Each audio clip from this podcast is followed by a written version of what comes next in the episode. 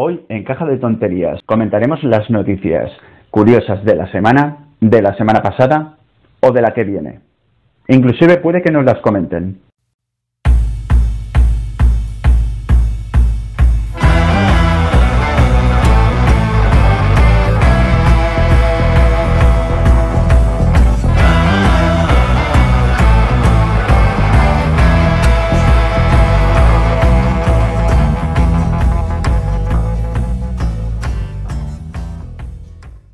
Caja de Tonterías número 4.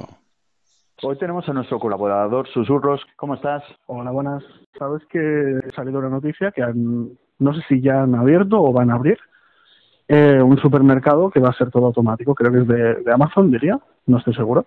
Eh, pero va a ser todo automático. Tú vas a entrar, no va a haber nadie. Bueno, habrá empleados que se dediquen a solucionar algún error que pueda surgir y tal pero no habrá cajeros como tal, no habrá el encargado de la carnicería, no habrá nadie. Y serán todo pues estanterías con, con códigos que tú vas a escanear, quiero este producto, pam. Eso automáticamente se te va a ir a tu caja y te va a ir generando la cuenta. O sea, eh, ahora hay supermercados que, por ejemplo, te pones tú, pasas tú los productos, ¿no? Por la, por una maquinita y directamente pagas. Pero esto me estás diciendo que será más a, gran escala, no solo de pagar, sino toda la gestión más menos del supermercado. Básicamente, y tú no vas a tú no vas a tocar el producto. O sea, ahora mismo lo que hay es tú tienes las estanterías normales y corrientes como hasta ahora y tú coges el producto, te vas a la caja y en vez de que haya un cajero te lo pigas tú. Lo que propone esto es que tú tengas como una especie de escaparate con códigos QR y tú lo escaneas y quiero este producto, pim pam y tú no tocas el producto ni nada, ni te lo llevas en tu carrito ni nada, eso va automático hasta tu línea de caja. Curioso. Bueno, os dejaremos el link por aquí arriba por si alguien quiere curiosar la noticia.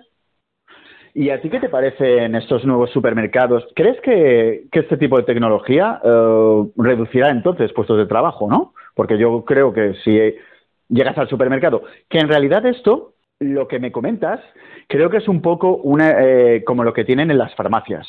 ¿vale? En las farmacias hay unos robots en los cuales tú le picas el medicamento y entonces él coge con una bandejita, se va hasta, hasta la estantería que le corresponde, te coge el medicamento y te lo sirve en caja. Entonces supongo que esto será un poco parecido, ¿correcto?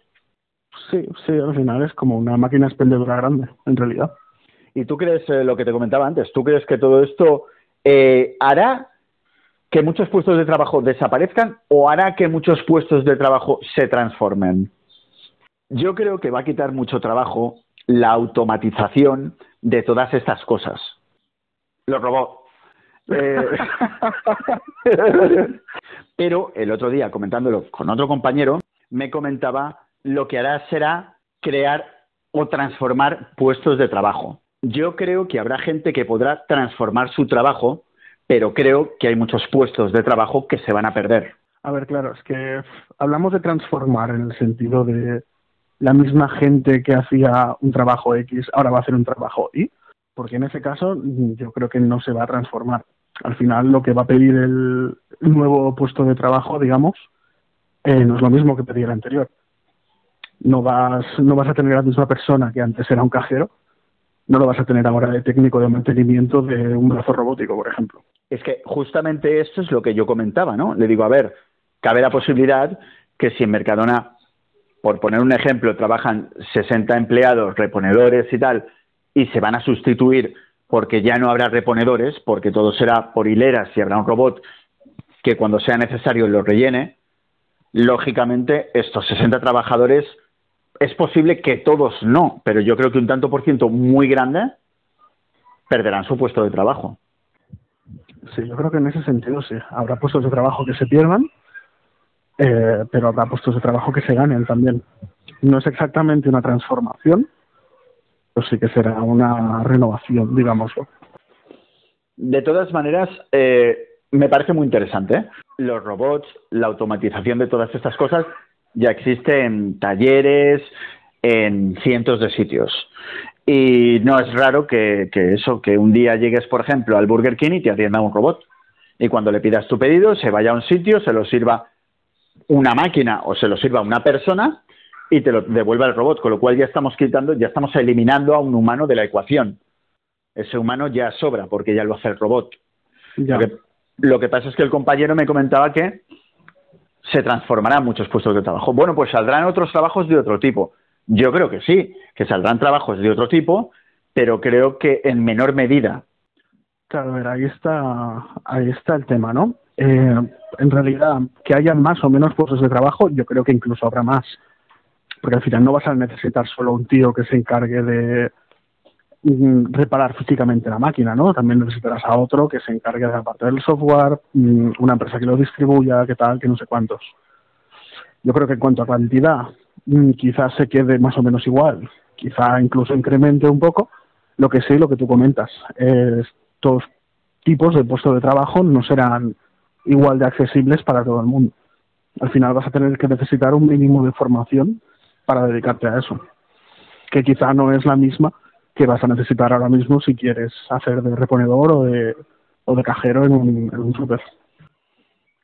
Correcto, es lo que es lo que yo comentaba, que creo que surgirán otro tipo de trabajo, pero la proporción será diferente y habrá gente que está adaptada o preparada para hacer ese cambio a ese nuevo sector, a ese nuevo puesto de trabajo, pero yo creo que habrá gente que, que no. Igualmente, ¿tú crees, ahora ya eh, teoría loca, ¿no? ¿Tú crees que esto va que esto va a triunfar? O sea, ¿tú crees que la gente se sentirá cómoda yendo al súper, escaneando QRs, sin ver el producto, sin tocarlo? Sobre todo, no sé, quizá lo estoy pensando más por la parte de los frescos, ¿no? Pero Hombre, sí, ¿tú crees que la gente estará cómoda escaneando un código y que eso sea su compra?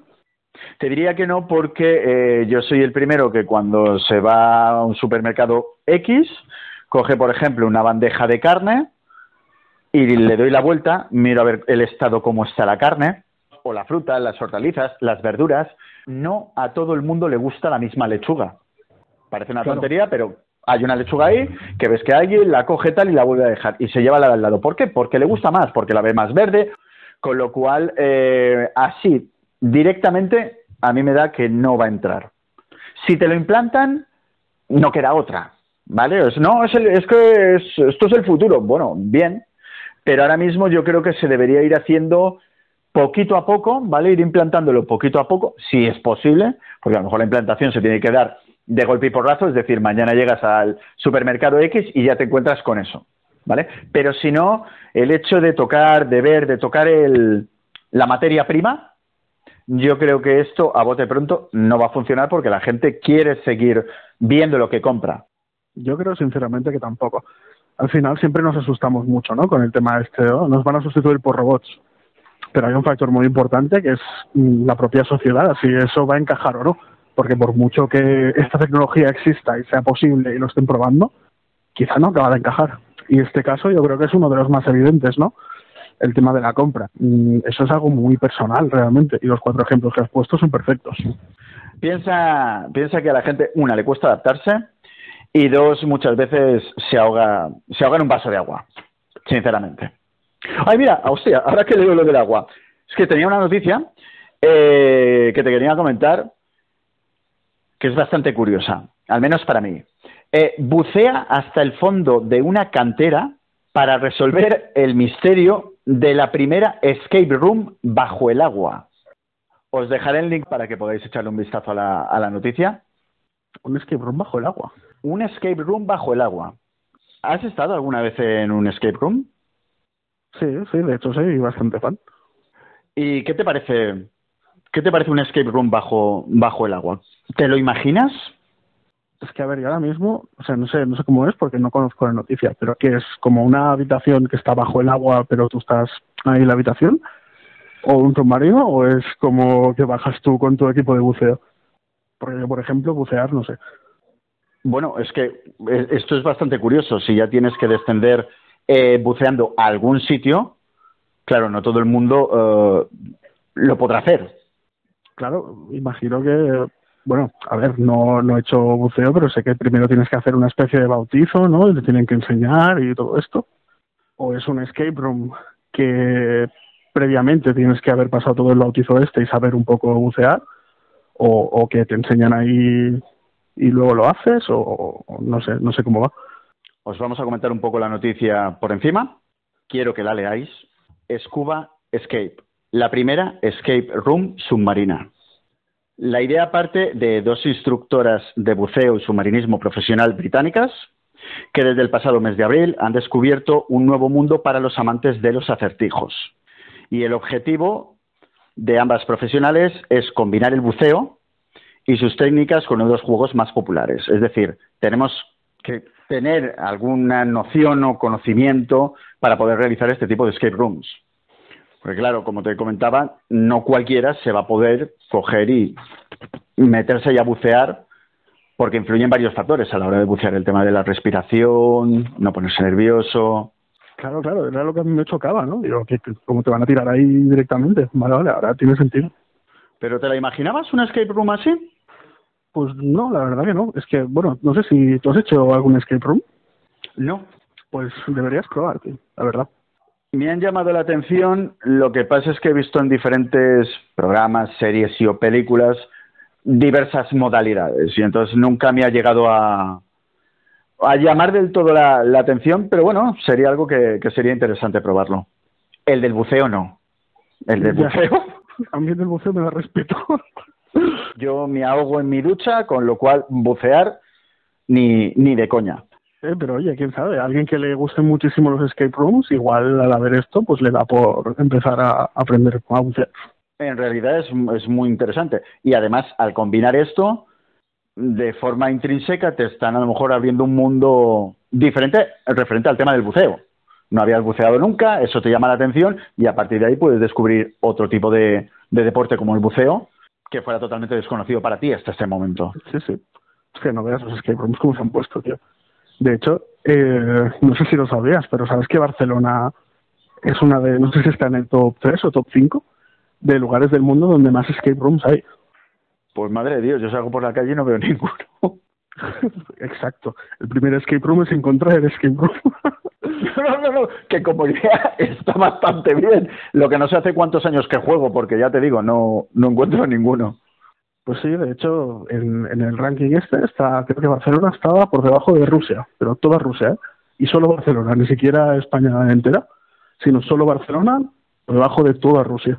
O sea, es increíble la cantidad de escape rooms que hay ahora. Barcelona es una, ciudad muy visitada.